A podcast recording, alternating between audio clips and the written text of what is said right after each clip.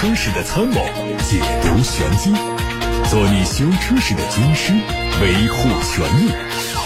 做你开车时的朋友，分享乐趣。调频九二七，傍晚六点半，董涛说车，只和车友在一起。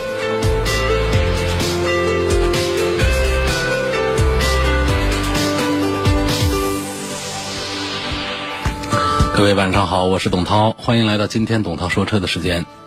大家可以通过调频九二七的广播收听，还可以通过蜻蜓以及喜马拉雅等平台同步收听。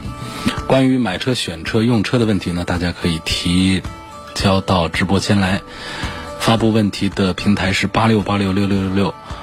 呼叫中心的热线电话留言，还可以通过董涛说车微信公众号或者是董涛说车的微博来留言提问。那我们首先要关注的是今天的汽车新闻。首先关注到的是奔驰的 AMG。外媒说，梅赛德斯 AMG 小型车产品规划主管伯根舒茨在接受采访的时候说，鉴于欧洲的新规定啊，汽车的排气声浪会变得越来越安静。无论是 AMG 高性能车还是它的竞争对手们都无法避免，这也包括在欧洲以外市场销售的 AMG 车型。首先受到影响的两款车就是2020款的 AMG A45 和2020款的 AMG CLA45，两款车都搭载了梅赛德斯 AMG 量产全球最强四缸发动机。AMG 正是通过提高车内排气声浪来应对新的法规要求。公司为新车添加了纯正的 MG 声浪音效，把排气的声音转移到了车内。福特全新探险者插电混动版本现身海外地区。参考它的燃油版车型推出时间，该车可能在明年由长安福特完成国产工作，届时会和大众途昂、丰田汉兰达、凯迪拉克 XT6 等车型竞争。福特全新探险者插混版是基于全新的 CD6 后驱平台打造，外观提供了普通版和 ST Line 两种风格，内部是七座布局，动力是3.0升的 V6 自然吸气加电动机组成的插电混动，发动机的最大功率是257千瓦。电动机的最大功率为七十四千瓦，并配备了十三点一千瓦时的电池组。传动系统是十速自动挡，配备了四驱，纯电续航模式是四十公里，油耗将进一步得到控制。有媒体从上汽通用官方渠道获得消息，凯迪拉克 CT 五将于今年九月五号开幕的成都车展上正式亮相，并且第一次发布了外观官图。官方说，新车的定位是中型豪华轿车，竞争对手是奔驰 C 级、宝马三级。还有奥迪 S L。动力方面，国产的凯迪拉克 CT5 将用 2.0T 直列四缸机，最大功率241匹马力，满足了国六排放标准。传动系统可能是时速自动变速器。上汽大众的新能源工厂去年年底正式动工，年产能达到三十万辆，计划2020年建成投产，届时第一款车会实现量产。上汽大众内部资料说，将推出三款 MEB 电动车，目前已知的产品已经有了。大众的一款，还有斯柯达的一款。根据规划，大众的 ID Room ZZ 将在二零二一年正式在国内市场上开始销售。目前，上汽大众已经开始进行生产准备。这款车是延续了大众 MEB 电动车家族的风格，整体造型简洁流畅。新车的车身长度将近五米，搭载了前后双电动机，续航里程四百七十五公里。上市之后的主要对手是特斯拉的 Model X。而另外一款斯柯达的产品呢，是第一款纯电动轿车，它在上海车展期间完成了中国首秀。斯柯达内部人员表示，目前他们正在和上汽商讨这款车的基于体引进计划。官方宣布将同步推出雪佛兰创界的 RS 系列车型。上汽通用雪佛兰再次对外发布了它的内饰图片，通过官图。创界 RS 采用了雪佛兰家族经典的飞翼式双座舱，加上 RS 系列的个性化红黑配色，非常炫酷。可以看到双炮筒运动仪表盘，配上 RS 专属的耀红徽标，渲染出非常强烈的运动氛围。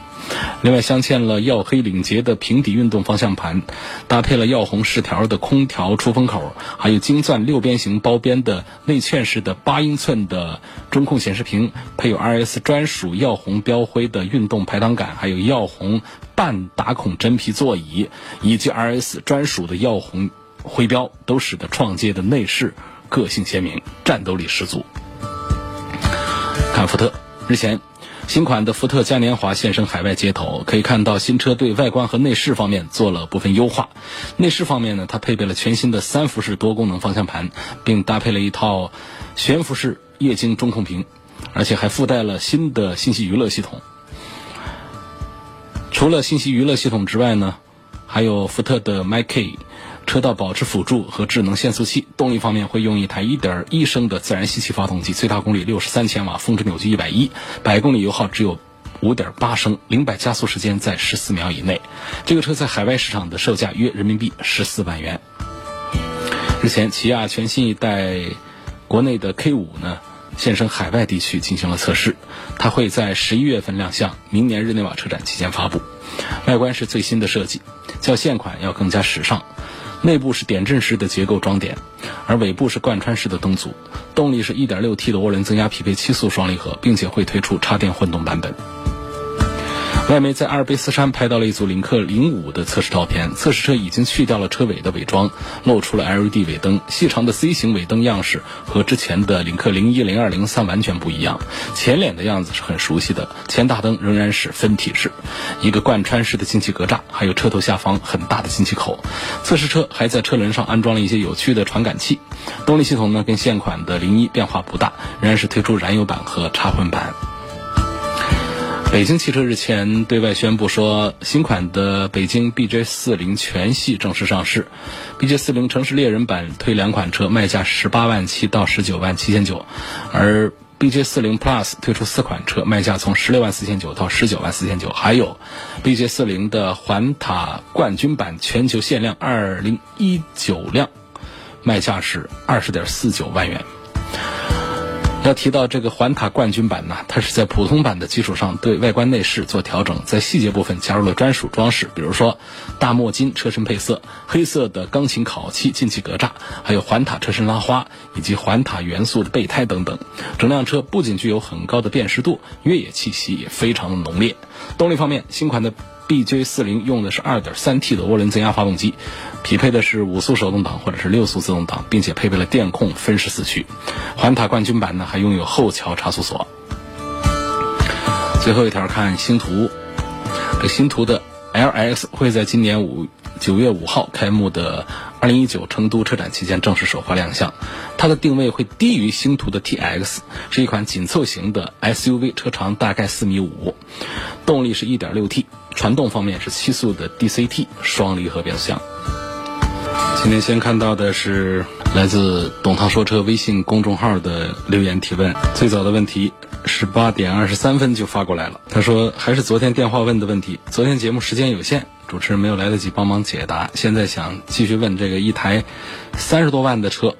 前期对沃尔沃 x C 六零关注多，目前优惠幅度大，将近十万优惠，但还是比较犹豫。虽然说开车开了将近九年，但自己还是不懂车。朋友有推荐奥迪 Q 五 L 的，有推荐宝马 x 三的，有推荐凯迪拉克 ST 五或者 ST 六的，还有大众的，就更加糊涂了。希望从性价比、质量、后期维护等方面给个意见。啊，就是想花三十多万来买个豪华品牌的 SUV 呗。呃，这一句话里面，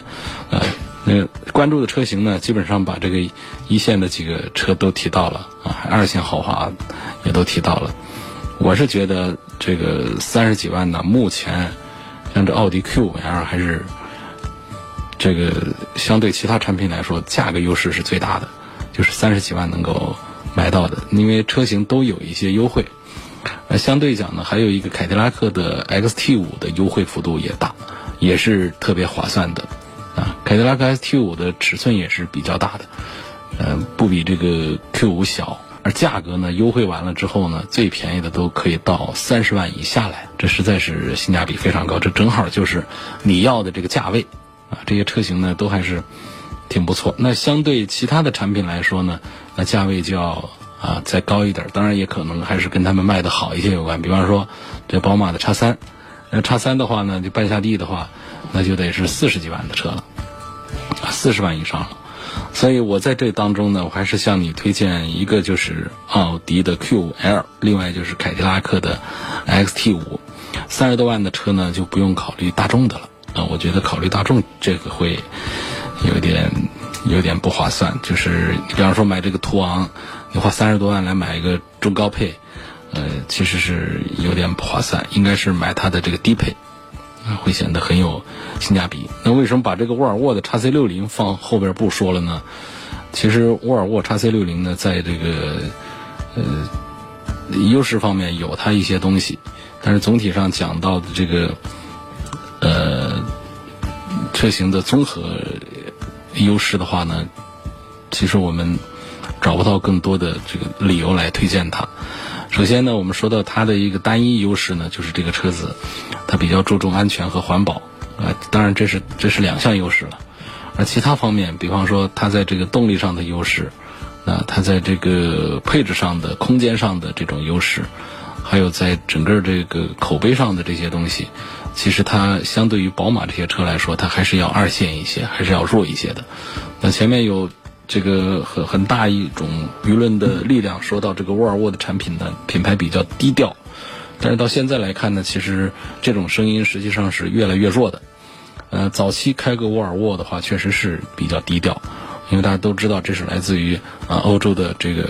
啊非常好的一个车。但是呢，随着这个这个这个国产化呀，随着这种收购啊等等这样的一些东西之后，再随着这个沃尔沃在中国市场呢，本身在这个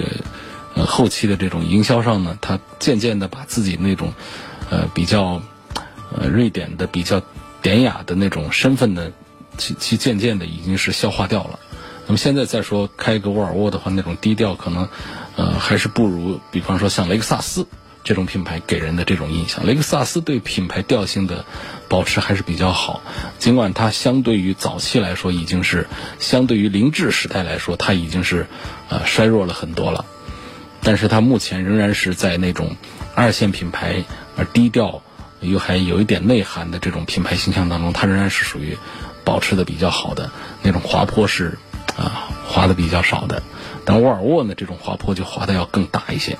所以说，在优惠完了之后的价格跟奥迪 Q 五差不多的情形，呃，甚至比 Q 五还贵一点的情形下，那实在是在它身上呢，就找不到更多的啊推荐点。不管是讲它的动力问题，还是空间问题，还是配置方面的一些东西，品牌上的一些东西，就综合起来看，这个沃尔沃的 x C 六零在推荐指数上还是不如奥迪 Q 五啊、宝马 x 三呐。这个包括凯迪拉克的 ST 五这样的一些呃产品的。下一个问题问：东风本田的 Inspire 927还搞团购吗？其实啊，就是大家想买什么车啊，就尽管通过董涛说车的微信公众号留言。呃，留言特别多的这个车型啊，我们都会来反反过来联系大家，就是是否有这么多人想要这款车？有的话，我们把信息呃发送到厂里去。是可以争取到价格的，但是这还是要要求有一定的人数，我们不可能就是少数的两个三个人说我要这个车，于是我们组织团购，这个价格也团不下来啊。下一个问题说，这改排气管能不能过年审？那排气管多数人都不喜欢改，改排气管还是喜欢玩车子的人啊来改，有的是一种视觉改装，改假的，有的是真改。改排气管其实它还是。呃，我们首先从法规吧，就法规上呢，实际上是没有把这个排气管这个项目拿出来说，它就是讲的就是，呃，比较这个，呃，概念化的东西，比方说，呃，改变机动车车身颜色，那就要登记，啊，更换发动机也都要登记，啊，等等，包括这个更改这个外观的一些特征啊，这样的，他没有提出来说你改了大灯。改了排气管等等这，但是呢，有一种情形就你像你的单单出变成普通的一个双出的话，呃，我想它对外观的特征改变并不大。我觉得年检呢，如果说啊有这个交警在年检线上把你给扣下来，觉得这过不了的话，这也是合法的，就是外观上确实特征不一样了。但是，一般的单出改双出的话呢。呃，也有一些是能过的，因为它它毕竟对外观的标志，呃，改变并不大。但是呢，有另外一些，就是改成四个特别粗的大炮筒，或者说甚至还不止，把这个旁边的排气改成中置的排气等等，就是对于从车后来看这个背影啊，就看这个车的这个标志特征已经出现了重大变化的话，这个我觉得它是完全是违反了我们这个关于呃。这个车辆改装合法性的这些法规要求的，呃，跟大家科普一下哪些改装它在这个呃，合规性上是没有毛病、没有问题的。啊，比方说对汽车进行改色，不管你是喷油漆呢，还是贴色膜呢，都是允许的。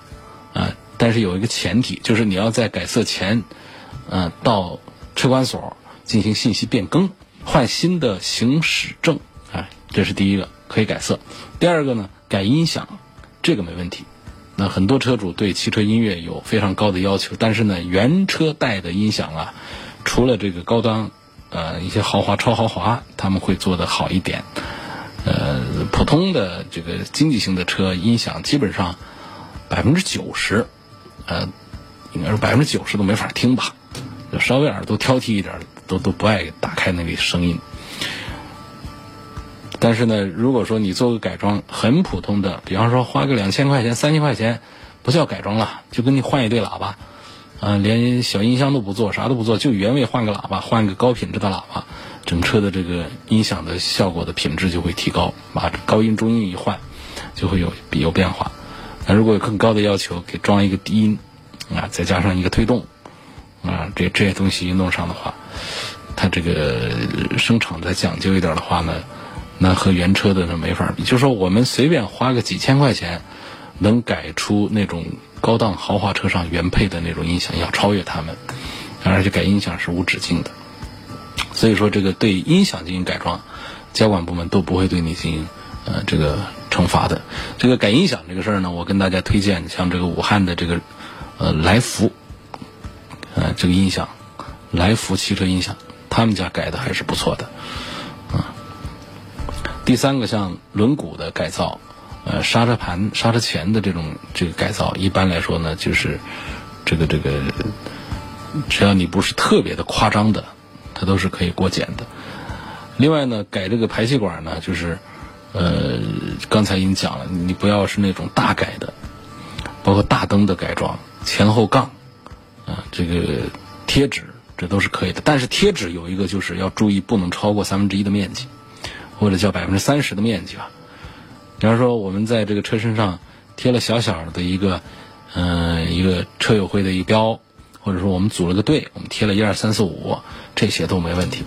你说我在车门上我贴了一点儿呃东西，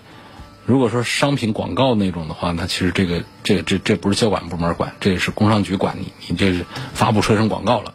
但是你面积再大的话，要计算你超过车身面积的百分之三十。那可是不许的，有的是把这个车啊，就是前后贴的跟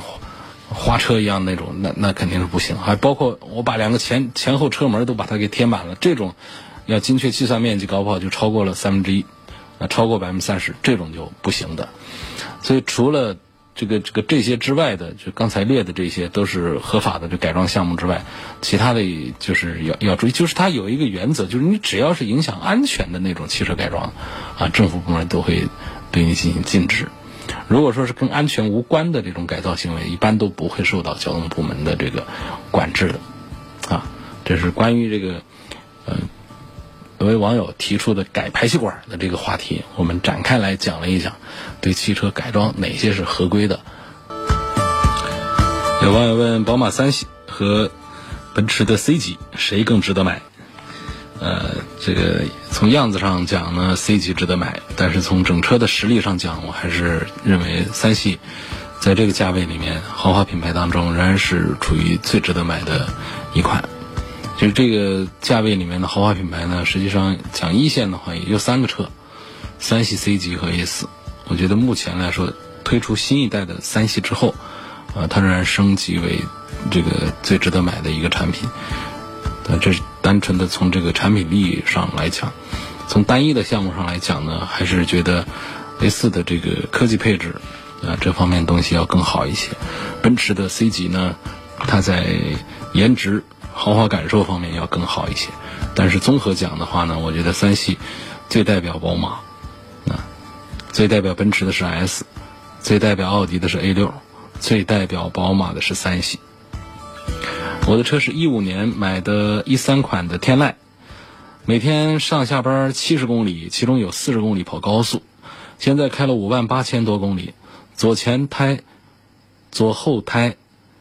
都补过，问这种情况。需不需要换胎啊？还问这款车多少公里换变速箱油比较合适？嗯，首先说这个轮胎啊，其实补过一点点那种小的钉子眼儿的话，我觉得不必放在心上，就这么跑吧。啊，嗯，当然你已经跑了五万八千多公里了，实际上这个轮胎啊，也就到了整体上该换的这个时候了，所以一起把四条胎都换掉，已经到了这个时候了。第二个问题呢，就是变速箱油，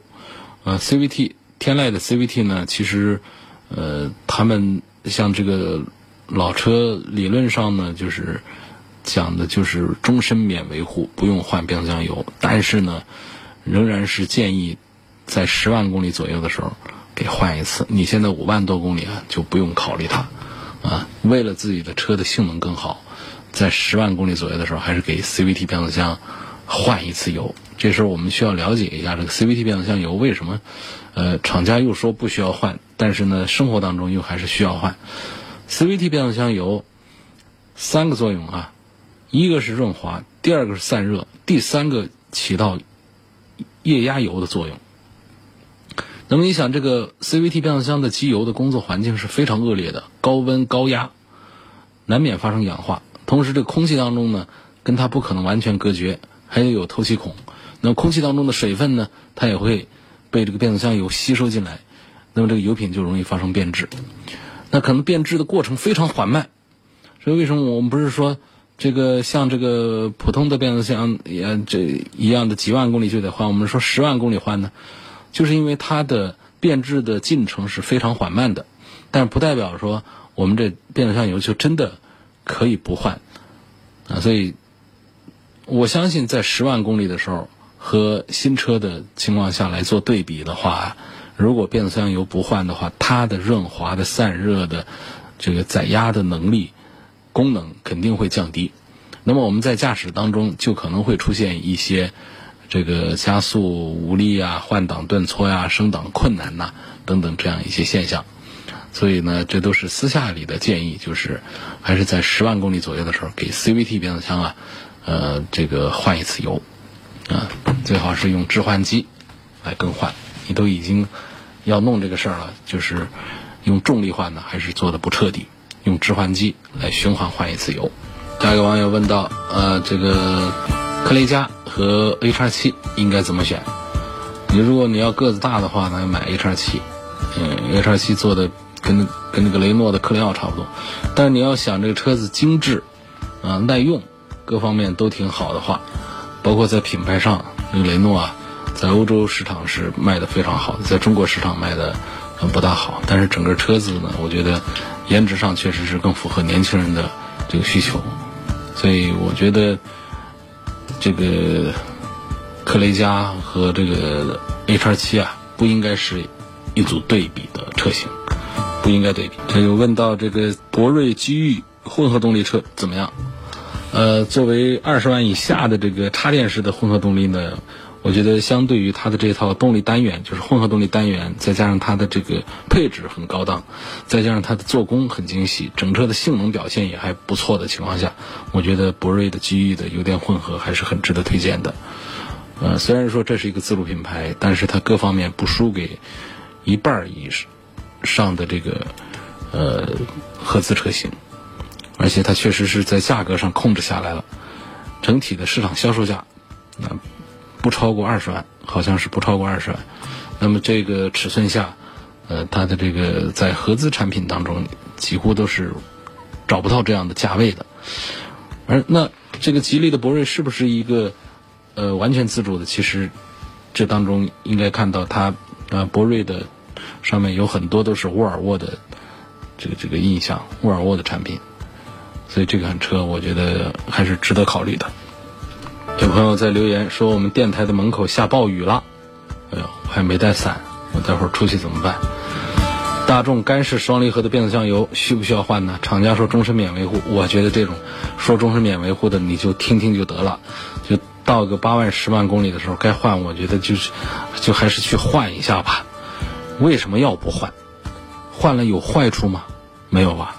没有坏处就换一次呗。你这，你这个变速箱它不是一个静止的状态的，又不是一瓶老酒，放在里头，不要把它打开了跑气了。它是那么多的齿轮，那么多的金属的东西在里头摩擦的。刚才讲了 CVT 变速箱油的这个功能，散热润滑，在摩擦的几万公里、多少个小时之后，你说这个变速箱油还是像新油一样吗？如果它油杂质多不多，性状变不变，对于我们整个变速箱的运行没什么影响的话，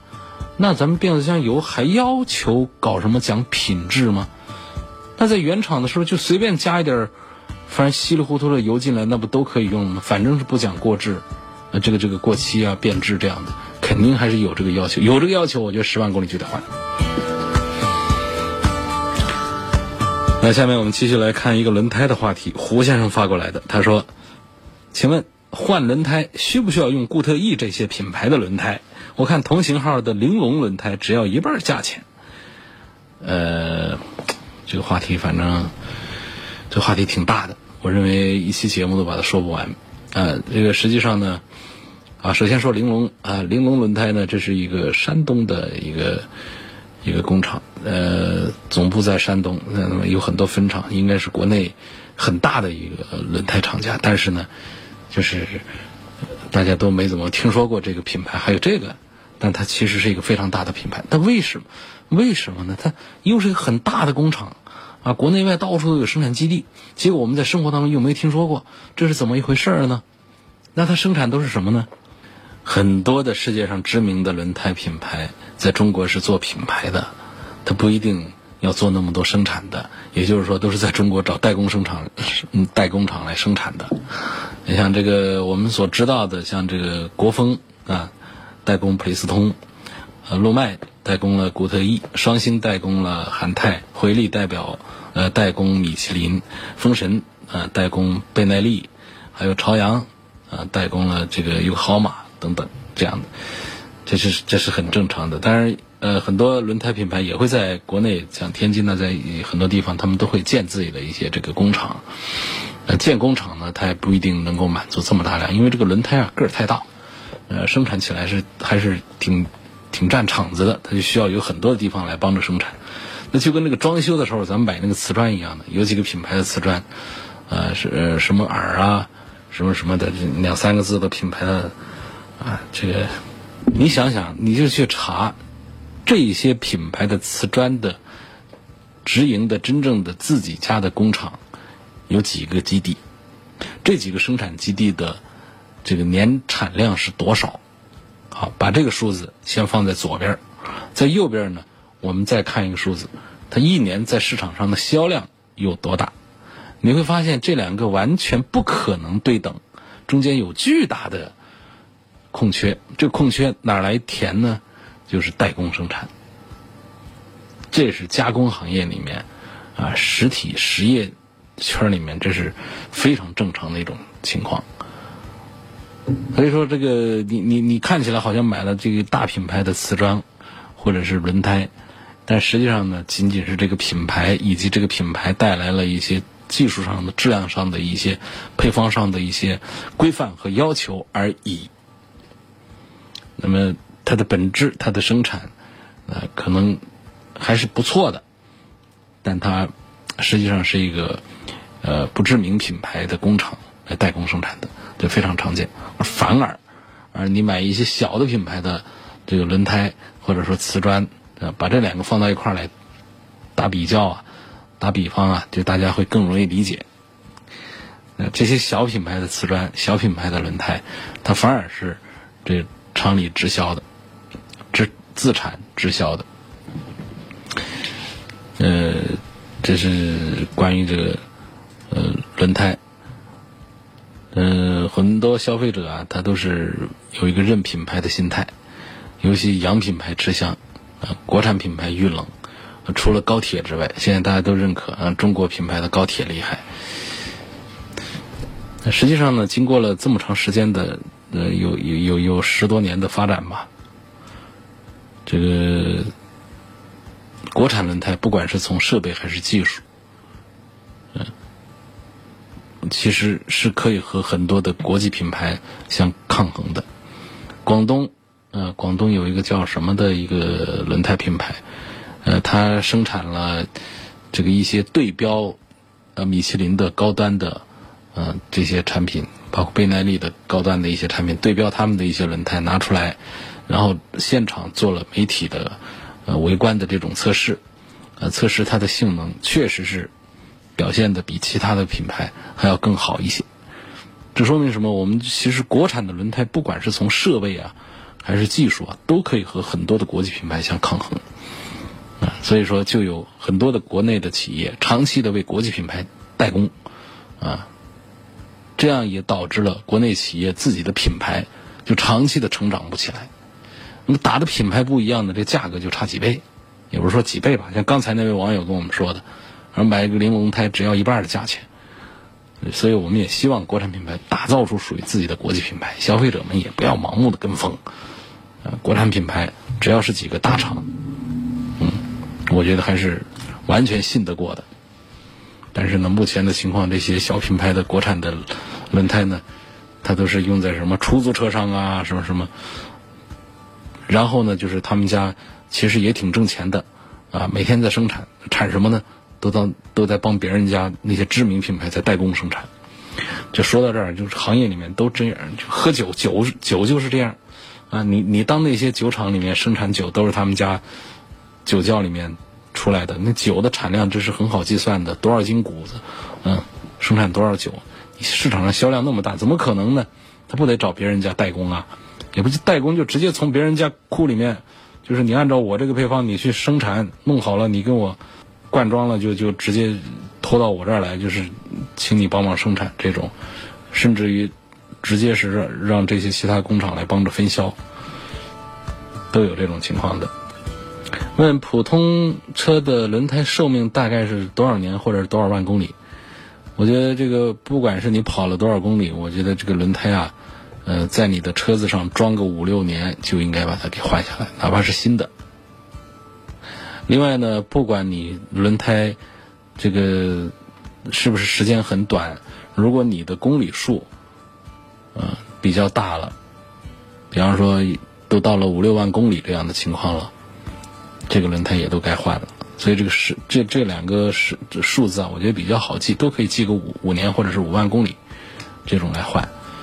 呃，这两个时间呢，就是比较好记。另外一点呢，就是从磨损的一个标记上，也能够找到换胎的时间点。就是轮胎的不是有花纹吗？那沟槽沟槽的底部呢，隔一小段你能看见一个隆起的一个标记。那个标记那儿，如果说已经磨得和你轮胎的表面已经平齐了，接近平齐了，这条胎就该换了。啊，另外呢，就是你的时间也没到，你的磨损标记也没到，但是呢，你补胎补多了，或者你有鼓包了这样的情形，这样的轮胎都应该是把它给